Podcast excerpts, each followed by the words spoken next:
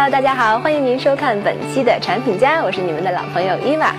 北京这天儿啊，真是绝了呀！现在还没到七月份呢，已经这么热了。伊娃呢，就是一时贪凉，晚上就开了空调睡觉，结果就感冒了。我想啊，好多朋友肯定也有这个苦恼。夏天这么热，我们要开空调睡觉吧，可能有时候容易着凉感冒。那么这个时候，电风扇就派上用场了。最近最大的热门莫过于这个小米生态链产品智米电风扇了。另外，我们还找来了一款巴慕达的电风扇进行对比。至于为啥选它，呃，看外观，我想大家都懂的。不过这两款产品差价可是相当吓人的。同样是锂电池版本，智米的是七九九，巴慕达的非日本原装版呢，售价是一千九百八十元，日本原装款则高达四千三百九十九元，吓死宝宝了！差价这么大的两款产品，性能上会有差距吗？首先，在外观上，巴慕达的底座和支柱是塑料烤漆材质，通过拆卸可以缩短支柱的长度，方便在桌面上使用。米家电风扇的支柱呢，采用了更高档的铝合金材质，但受限于成本吧，并不能改变支柱长度。按道理来说，铝合金应该重量更高才对，但实际上，三点四千克的米家电风扇还是要比巴慕达的轻零点四千克。不管你是老司机还是软妹子，一提就走，毫无压力哦。两款产品都能够手动调节俯仰，其中智米电风扇是无级调节，巴慕达则是提供了七个档位调节。两款电风扇的控制按键都放在了风扇顶部，并且伴有提示灯，使用起来也都非常简单。下面咱来说说性能。巴慕达有所谓的果岭风，即内圈扇叶更少，面积更大；外圈扇叶更多更窄，这样吹出来的风通过压力差，会形成所谓自然风的效果。这是巴慕达的专利码，智米电风扇当然不能用喽。所以它把卖点集中体现在直流无刷电机、一百档无级变速等几个关键词上，号称通过特殊算法也能够吹出自然风。那么问题来了，这几种风到底谁更舒适呢？这里我们乱入了一台普通电风扇。一，这也太玄学了。吹到我等凡人脸上，好像并没有什么区别呀。唯一不同的是，传统电风扇的风力可能更大一点。这两款电风扇呢，都说自己在运行的时候噪音极小，我们就一起来看一下，到底它们的噪音有多小呢？来测第一个。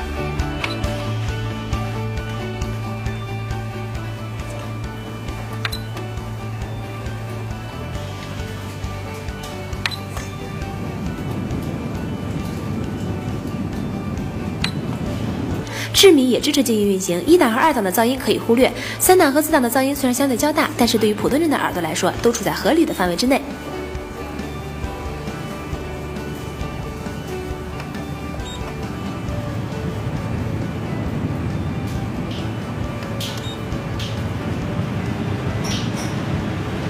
在功耗方面呢，这两款相对轻量级的电扇都比较亲民。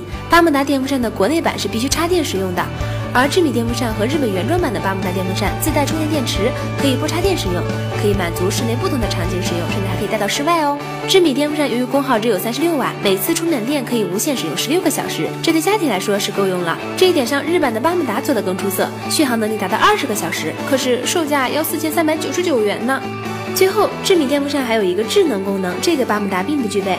手机 APP 能够远程遥控风扇的开关、风速，还能控制摇头的角度以及定时等等，说起来还是比较实用的。但不过，即使是一个简单的风速控制，你也必须打开手机来操作。这样一想，似乎并没有巴慕达一个遥控器来的更加简单直接一点。结论来了，经过对比，巴慕达电风扇性价比比较低，这虚高的一九八零和四三九九的价格，绝大部分都给了外观设计和品牌。而智米电风扇性价比相对较高，七九九元能够让绝大部分国人不至于囊中羞涩。如果你想买一个和家居环境比较融合、使用场景更加丰富的电风扇来说，智米电风扇可以说是首选吧。当然了，现在市面上的电风扇呢也是特别的多。如果大家只是想为了说制凉、吹风、放空自己呢，其实任何品牌都可以的啦。呃，伊娃只是要提醒大家，夏天呢不要为了贪凉而过度的开空调，大家还是可以适当的用用电风扇，尤其是老人和小孩子。好啦，本期的产品家就是这样了，感谢您的持续关注，也希望您能扫描屏幕中的二维码关注我们的 Tags 微信账号，把您对节目的看法告诉我们，也期待着与您的留言互动。本期节目就是这样，咱们下期不见不散哦。